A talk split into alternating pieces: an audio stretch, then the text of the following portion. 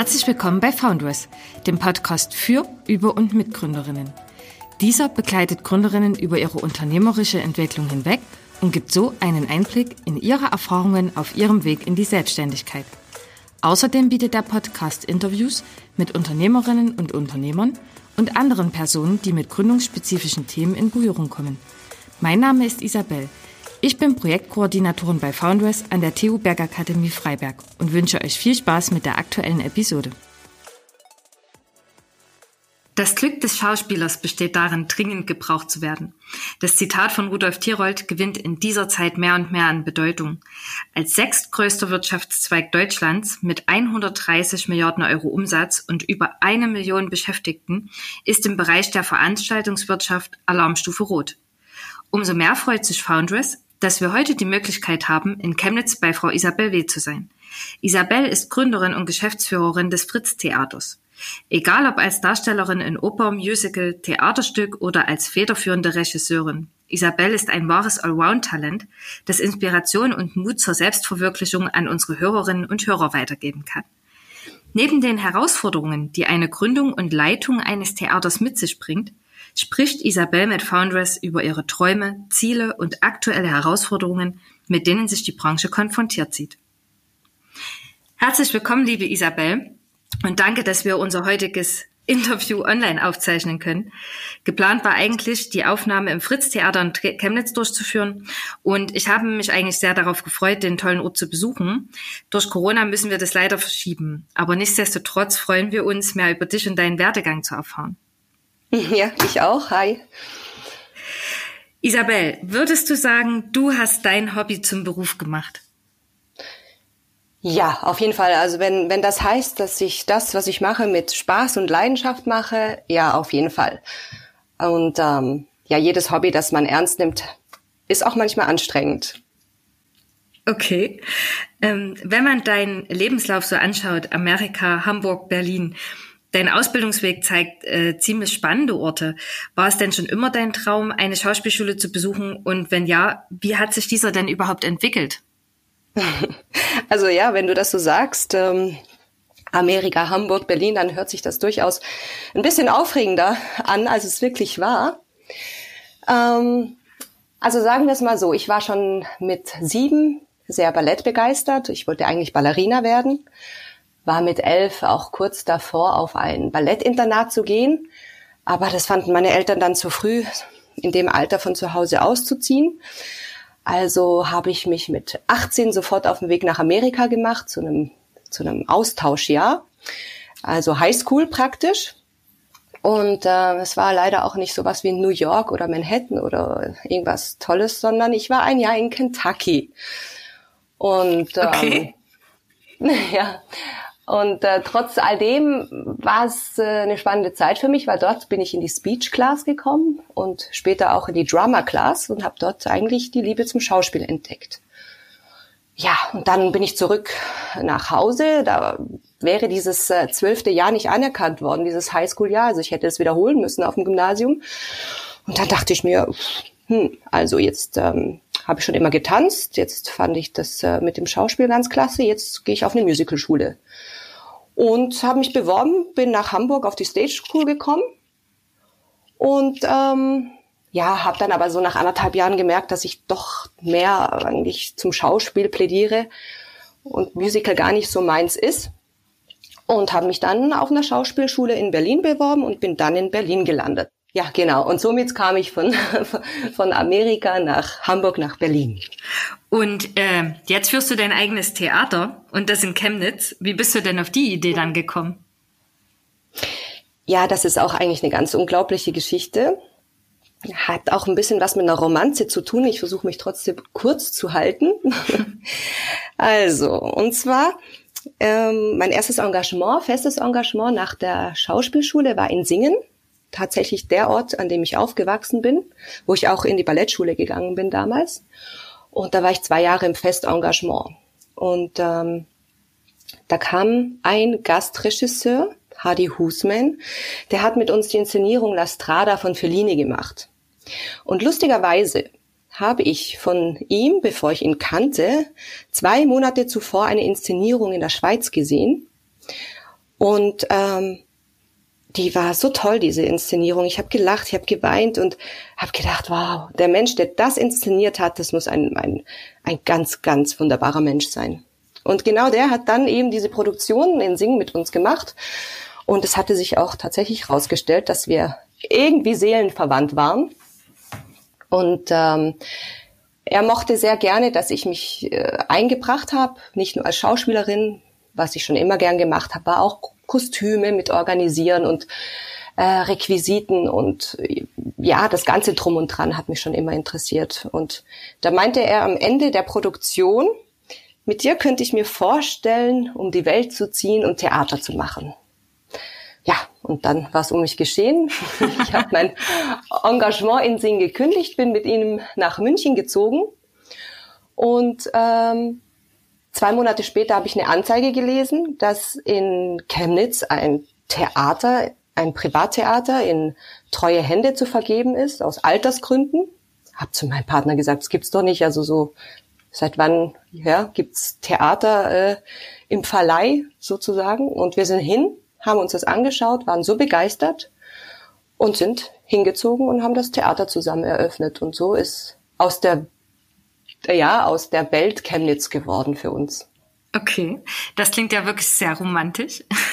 Ja. Was würdest du denn sagen, was waren ähm, für dich oder für euch die größten Herausforderungen bei dem Aufbau vom Theater?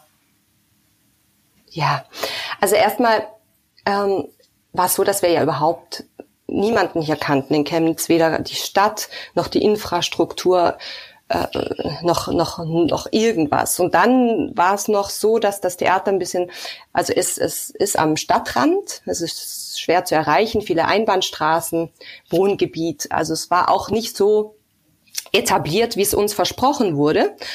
Und ganz viele meinten, ach, die sind kein, kein halbes Jahr sind die da. Also wie soll man hier sein Geld verdienen können mit einem Theater?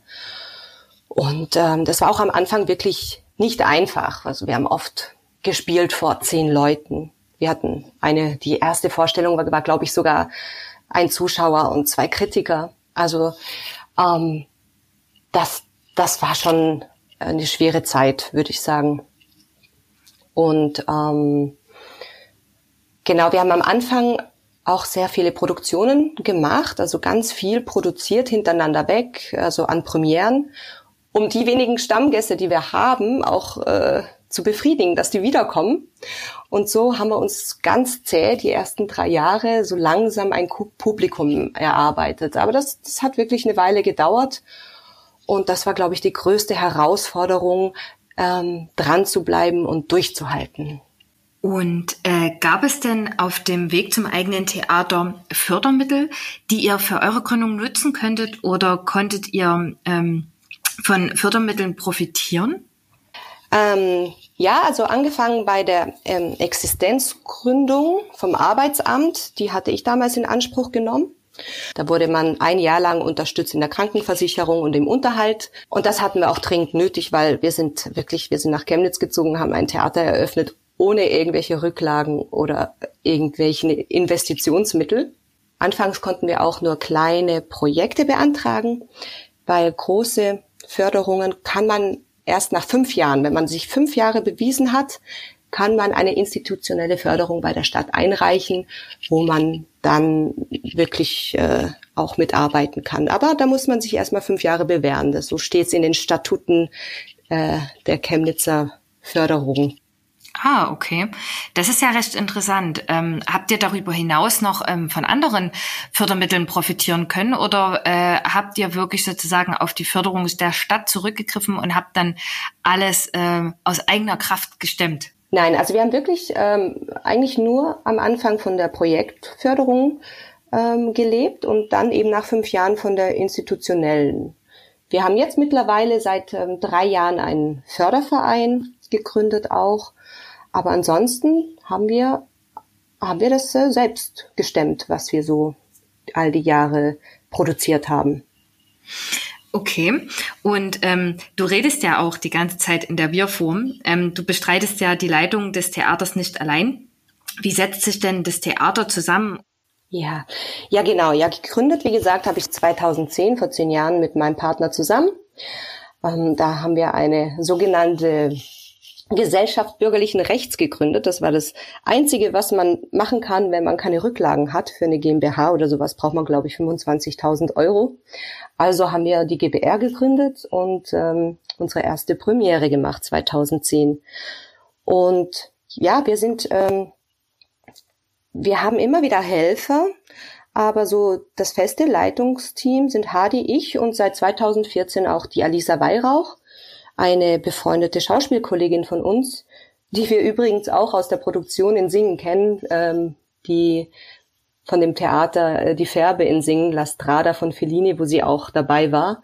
Die hat sich dann, nachdem sie noch mal zwei Jahre in Ungarn am Theater war, uns angeschlossen und ist seitdem auch fest im Team dabei. Und äh, wie würdest du denn euer aktuelles Programm beschreiben?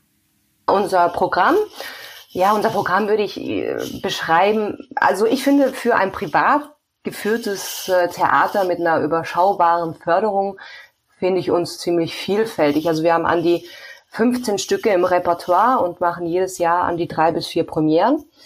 Und ähm, das finde ich, finde ich eigentlich recht vielfältig. und ähm, da ist eigentlich alles dabei. Von Krimi, Komödie, Klassiker, äh, Kinder- und Jugendtheaterstücke. Und ja, so alle zwei Jahre, sagen wir mal, leisten wir uns auch so ein kleines Skandalstückchen, wo wir wissen, hm, da könnte schon sein, dass vielleicht die eine oder andere Person den Raum verlässt, aber das muss dann hin und wieder auch sein. Ja, das ist so unser Programm. Ja, das eigene Haus, der eigene Spielplan und Verantwortung für das Schauspielensemble tragen und darüber hinaus noch das eigene Unternehmen mit dem eigenen Partner gemeinsam leiten. Ähm, gibt es denn Herausforderungen, die deinen Alltag oft bestimmen oder Momente, die das Ganze für dich zum Traumjob machen? Ja, also hm, ich glaube, da muss man vielleicht gerade noch mal ein bisschen bisschen von weiter vorne anfangen. Also ich, ich denke schon, dass das äh, so, wie ich hier meinen Beruf ausüben kann, glaube ich, die einzige Möglichkeit ist, ähm, wie es für mich zum Traumjob werden konnte. Also natürlich, ich, ich bin leidenschaftlich gern Schauspielerin, aber ich glaube, so diesen typischen Schauspielerwerdegang wäre nichts für mich gewesen. Also ich habe schon immer gemerkt, also bei Proben, wenn man dann da sitzt und und ähm, wartet auf seinen Auftritt oder so, äh, war schon früher immer, dass ich dachte, ach, in der Zeit könnte ich jetzt eigentlich schon mal gucken, wie man das Requisit äh, umsetzen könnte oder, oder welche Kostüme. Also ich war immer äh, nicht nur in Anführungszeichen ähm, Schauspielerin, sondern habe immer schon gern mitorganisiert, mitgedacht, auch gerne die Texte mitgestrichen und, und, und immer im großen Ganzen gedacht, nicht wie sieht es jetzt gut aus, wenn ich als Schauspielerin auf die Bühne komme, sondern wie sieht es insgesamt toll aus, ja. Also ich wollte immer ähm, bei allem mit dabei sein. Und äh, deshalb ist das, dass ich mein eigenes Theater habe und praktisch mir meine eigene Bühne schaffe, die beste Möglichkeit, meinen Beruf auszuüben, weil ich auch nicht jemand bin, der jetzt ähm, gut ist im, im, im Klinkenputzen, was man ja als Schauspielerin leider sehr viel machen muss. Man muss auf Partys gehen, man muss äh, im Gespräch bleiben, man muss äh, Kontakte knüpfen, man muss sich äh, interessant machen und all das muss ich nicht. Da okay. bin ich wahnsinnig froh und ich arbeite dann lieber stundenlang am Computer, sitze über Excel-Tabellen, schreibe Anträge. Ja, wirklich. und äh, ja, ich meine, das gehört ja alles zu und dazu bei einer Theaterleitung, ja, Förderungen einreichen. Und das mache ich alles, alles viel, viel lieber als das andere, was, glaube ich, dazu gehört, wenn man als Schauspielerin Erfolg braucht, also Erfolg hat. Ne? Okay. Und ähm, deshalb ist es ja für mich mit all den Herausforderungen, dieses, die das birgt, dieses Theater zu führen, ähm, ist es trotzdem für mich der Traumjob, weil ich auch meine Talente, die ich neben der Schauspielerei habe, ähm, ausleben kann, wie eben Organisation und Sachen nicht denken, sondern machen, in die Hand nehmen und ähm, wenn man was macht, dann, dann richtig und es durchzuziehen. Und das ist neben dem, dass ich auf der Bühne stehen kann und äh, den, den Applaus am Abend habe, ähm, trotzdem das, was ich sonst noch kann, perfekt ausgenutzt. Also hast du eigentlich nicht nur dein, dein Hobby, sondern auch dein, dein Können und deine Talente zum Beruf gemacht, ja. Das ist natürlich super. Genau, obwohl man, ja, man muss, obwohl man dazu sagen muss, dass ich auch gezwungen wurde. Ne? Also wenn du, wenn du anfängst, ganz blauäugig so ein Theater zu eröffnen, dann fängst du an mit einem Spielplan. Und äh, der geht dann ein paar Monate und du merkst, wie die Zeit drückt und äh, du denkst, okay, aber da steht Premiere, da steht, äh, da haben wir schon Karten verkauft. Also du kommst in einen ganz schönen Druck und tust dann auch Dinge, die du dir vorher nie zugetraut hättest, ja. Ich habe dann aus lauter Druck ein Stück geschrieben, weil ich dachte, ich muss das jetzt den Leuten auf den Leib schneiden, damit wir das in der kurzen Zeit, die wir zum Proben haben, auch hinkriegen. Hätte mir jemand früher gesagt, schreibst du uns ein Stück, hätte ich gesagt, äh, seid ihr wahnsinnig, ich kann doch nicht schreiben, ja. Ähm, oder Hardy war nicht da, der war in der Produktion in München, also musste jemand Regie machen. Wir hatten aber kein Geld, um, um, um Regie jemanden zu engagieren. Also habe ich selber Regie gemacht, habe gemerkt, wow, das macht mir riesig viel Spaß. Das ist ja, also man wird durch diese hm, durch diese Position auch gezwungen, Sachen zu tun, wo man denkt, dass man sie eigentlich nicht kann und es dann ganz verwunderlich ist, dass es doch gut ausgeht und man sogar Spaß dabei hatte. Und das ist natürlich auch das Schöne der Selbstständigkeit. Also würdest du sagen, es hilft auch dabei, über sich selbst hinauszuwachsen? Ja, auf jeden Fall. Also weil ganz viele Dinge, wie gesagt, nicht denken, machen und äh, das musst du, wenn du, wenn du selber ein Theater führst, einen Spielplan machst, musst du ganz viele Dinge machen, die äh, gemacht werden müssen. Und nur dadurch konntest du, also konnte ich entdecken, dass, dass es geht, dass es machbar ist und dass man auch über sich hinaus wachsen kann. Ja, auf jeden Fall. Und jetzt Hand auf Herz, äh, stehen du und dein Partner selbst noch auf den Brettern, die die Welt bedeuten?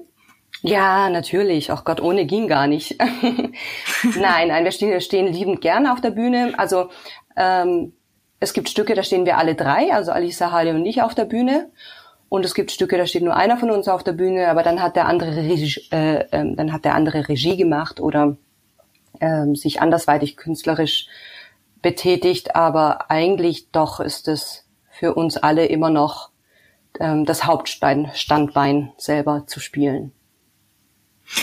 Ja, da sprichst du gerade schon unser nächstes Thema an, ähm, euer Hauptstandbein. Ähm, jetzt kommen wir leider zu einem vielleicht nicht ganz so erfreulichen, aber trotzdem ähm, interessanten Thema, denn äh, Corona lässt ja zurzeit die Welt des Theaters ziemlich stillstehen. Ähm, wie gehst du jetzt in diesen Zeiten damit um und was würdest du sagen, ist für euch die größte Herausforderung? Ja, hm, ja, also das sind ähm, mehrere Gefühle, die da in mir wach werden. Also der erste Lockdown im März, muss ich zugeben, war ein Segen für mich. Ähm, meine Mutter wurde am selben Tag beerdigt, wie das Theaterverbot aufkam. Und ich war ehrlich gesagt total erleichtert, wie die ganzen Absagen kamen, wie es hieß, alles ist zu, alles ist still. Also es wurde genau mein Gefühl unterstützt. Und ähm, ich war erstmal froh über diesen Lockdown und äh, weil mit Blick auf den Kalender nach dieser Zeit ähm, hätte ich zum ersten Mal wahrscheinlich kapitulieren müssen und sagen müssen, Leute, ich, ich kriege das alles nicht hin, ähm, jetzt gerade in dieser Situation. Also war es erstmal für mich wunderbar, dieses ganze Runterfahren, dieses Nichts ist wichtig im Moment. Und dann kam aber natürlich doch schnell auch ähm, die Zeit, wo man gucken musste, okay, wir müssen reagieren, was machen wir? Ähm, und dann kam viel Organisation natürlich, welche Förderungen greifen bei uns, äh, wie sichern wir uns ab. Äh, wir sind ja alle drei selbstständig, obwohl wir eine GBR sind, also was blieb uns nichts anderes übrig, als uns auch erstmal Hartz IV zu melden. Fürs Geschäft haben wir die Soforthilfe beantragt. Ähm, also hat man uns da dann erstmal abgesichert und dann kam die Frage, was machen wir mit unseren treuen, tollen Zuschauern? Wir wollen die nicht verlieren. Wie können wir trotzdem in Kontakt bleiben? Und dann haben wir auch eine, äh, ein kleines TV-Format entwickelt, ein Lockdown-Format. Das hieß ähm, Couchgeflüster, wo wir unsere Theatergeister zu Wort haben kommen lassen und kleine Interviews fabriziert haben, wo unsere Theaterfiguren befragt wurden, was sie denn eigentlich in dieser schweren Zeit so machen. Und es war dann, hat dann sehr viel Spaß gemacht, wenn wir unseren Karl Valentin zu dem Thema des Lockdowns befragt haben. Und da sind äh, dann schöne Videos entstanden, so fünf bis zehn Minuten, so zehn Stück, wo äh, wir dann auch den Leuten die Möglichkeit gegeben haben, ein bisschen zu spenden, wenn es ihnen gefallen hat. Und mit den ganzen Spenden konnten wir dann unsere Neueröffnung machen, unsere ganzen Hygienebestimmungen ähm, umsetzen, also mit Hygieneständer und all dem. Also haben unsere Videos praktisch den, die Neueröffnung ermöglicht, die wir dann im Herbst hatten vor, ah nee, im Juni haben wir schon wieder gespielt, zwar immer nur für 60 Personen. Also äh, ja, ein Viertel von dem, was bei uns reinpasst an Zuschauern. Aber äh, es war trotzdem gut, dann wieder anzufangen.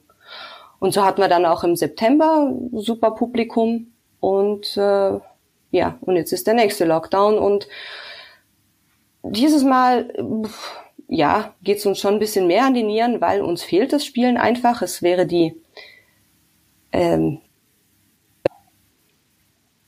durch den Sommer bringt finanziell, also die die wirtschaftlich äh, beste Zeit fürs Theater und ähm, ja dieses um, umorganisieren ständig, ähm, weil man nicht weiß, geht's jetzt am 20. weiter, geht's jetzt äh, Ende des Jahres weiter, geht's erst nächstes Jahr weiter.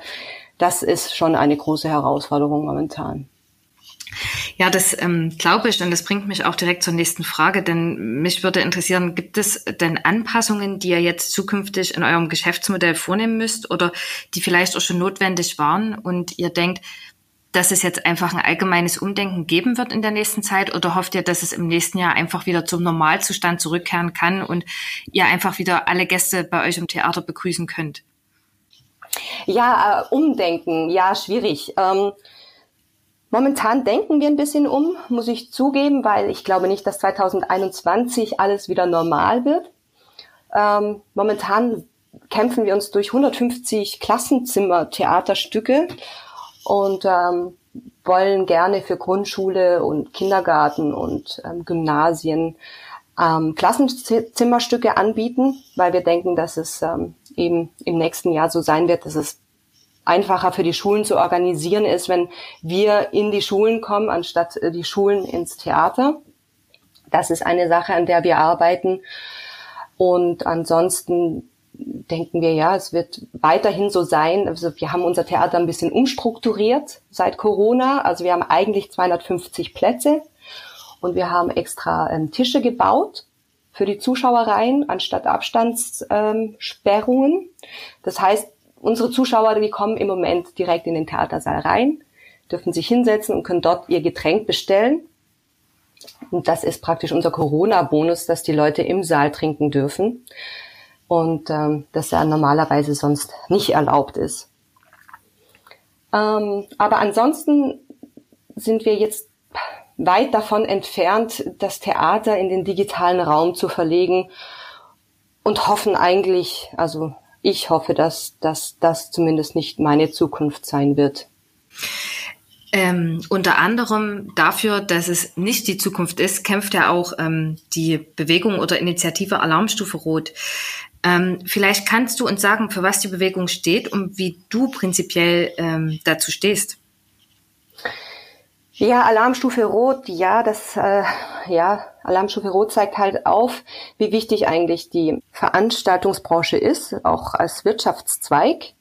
Das ähm, wird manchmal, denke ich, äh, ziemlich unterschätzt und ähm, auch wie viel da einfach dahinter steht. Ja, dass ähm, ähm, erst im ersten Moment denkt man bei Kunst an, an, an die Schauspieler, die Sänger und, und, und Tänzer, aber was eigentlich alles hinter diesen ganzen Veranstaltungen steht oder was alles zur Veranstaltungsbranche dazugehört, das ist schon immens und ähm, das sollte auch einfach in der Politik und generell ernst genommen werden. Und ähm, ich denke, diese Bewegung ist sehr wichtig und auch für die Theaterbranche ja, natürlich wünscht man sich manchmal, ganz manchmal einfach auch ein bisschen mehr Respekt und weniger die Frage, ähm, was macht ihr eigentlich tagsüber? Und ähm, gerade jetzt denke ich, ist da ein Umdenken nötig, ja. Ihr habt ja der Corona-Pandemie sogar ein eigenes Stück gewidmet, für das ihr zuletzt auch sehr gute Kritiken erhalten habt. Ähm, magst du uns darüber vielleicht noch etwas mehr erzählen? ja, also ähm, eigentlich zwangsläufig gewidmet, ja. Das ähm, war unsere oder ist unsere Produktion Der Gott des Gemetzels von Jasmina Reza. Und zwar haben wir dieses Stück, ähm, hatten wir die Premiere am 14.3., glaube ich, war das dieses Jahr. Ähm, da hatten die ganzen großen Theater schon geschlossen und äh, wir haben gerade noch unsere Premiere machen können, bevor der Lockdown kam. Also heißt das äh, vier, vier Wochen geprobt, einmal die Premiere gemacht und fertig war's. Und dann haben wir neu geplant, als wir dann wieder spielen konnten im Herbst, hatten wir dann erst eine neue Premiere und dann dachten wir, okay, dann machen wir Ende Oktober nochmal Gottes Gemetzels bis Mitte November, haben das wieder angesetzt und es kam die Probenzeit. Wir mussten es ja wieder komplett neu aufnehmen, zwei Wochen geprobt und die Stimmung wurde wieder deutlich schlechter, was Corona betrifft. Und ähm, wir hatten die Wiederaufnahme, haben es mehr oder weniger unsere zweite Premiere genannt. Und dann hieß es, ähm, ihr könnt äh, nächste Woche wieder zumachen. Also hatten wir dieses Stück wieder nur zweimal gespielt. Und ähm, seitdem wieder nicht mehr. Jetzt ähm, hoffen wir, dass wir, dass wenn wir das Stück das nächste Mal ansetzen, dass wir es dann wirklich ein paar Wochen spielen können und nicht nur ein oder zweimal. Genau. Du hast ja vor uns auch erwähnt, ähm, dass ihr in der Phase des ersten Lockdowns ähm, äh, Gelder gesammelt habt, die Leute für euch spenden konnten. Ähm, ist das jetzt auch wieder der Fall? Wenn wir jetzt einfach hier die Möglichkeit haben, unsere Hörerinnen zu erreichen, können wir euch irgendwie unterstützen? Ähm, ja, also wir haben einen, einen Förderverein, der ähm, für uns Spenden sammelt, der uns eben, wie gesagt, auch geholfen hat bei den Investitionen, die wir brauchten, um um das äh, Theater hygienebedingt wieder aufmachen zu können. Und das findet man auf unserer Homepage www.fritz-theater.de. Und da sind wir natürlich ja froh um, um jede Spende, die reinkommt. Und ähm, auch jetzt momentan sind wir gerade dabei, einfach so ein paar Erneuerungen im Theater zu machen, ein paar Schönheitsreparaturen. Und da momentan nichts reinkommt, klar, sind wir froh und dankbar über jede Spende. Zum Schluss hätte ich noch eine Frage an dich. Und zwar, hast du denn Stand heute alles das erreicht, was du erreichen wolltest? Oder gibt es auch weitere Ziele? Wo sehen wir dich denn in fünf Jahren? Ja, ich glaube, nee, also erreicht, was ich erreichen wollte. Also in, in einer gewissen Hinsicht ja, habe ich erreicht, was ich wollte. Aber ich denke, es ist ganz wichtig, auch äh, wenn man sich selbstständig macht ähm, immer weiter zu gehen und weiter zu gucken, was für Türen sich öffnen. Also ähm, Chemnitz ist ja Kulturhauptstadt 2025. Ich denke, auf dem Weg dahin werden sich auch noch mal einige Türen öffnen. Und ähm, ich bin jemand, der immer sagt, äh, man darf, wenn man selbstständig ist oder Unternehmer ist, darf man keine Türen einfach zuschmeißen. Man muss wenigstens immer mal einen Blick reinwerfen und gucken, ob daraus nicht was Neues, Schönes entstehen könnte. Und ähm, diese, diese Offenheit und Wachheit werde ich mir auch die nächsten Jahre beibehalten und dann werden bestimmt noch weitere Dinge entstehen. Und ähm, aber jetzt von vornherein zu sagen, dort bin ich in fünf Jahren, das weiß ich nicht. Das, das wird der Weg zeigen. Ja, wirklich klasse, dein, dein Optimismus und die Bereitschaft auch für, für Neues. Ähm, ja, Isabel, herzlichen Dank für die Teilnahme an unserem Foundress Podcast. Ähm, wir wünschen dir natürlich weiterhin viel Kraft in dieser Zeit, aber natürlich auch ganz viel Erfolg für alle kommenden tollen Veranstaltungen in eurem Haus. Und ähm, spätestens dann werde ich auch die Chance nutzen und euch besuchen kommen. Und bis dahin aber natürlich alles Gute. Ja, vielen Dank. Das war der Podcast für heute. Weitere Informationen zu Foundress bietet unsere Homepage tu-freiberg.de slash foundress. Alles Gute und bis zum nächsten Mal. Glück auf!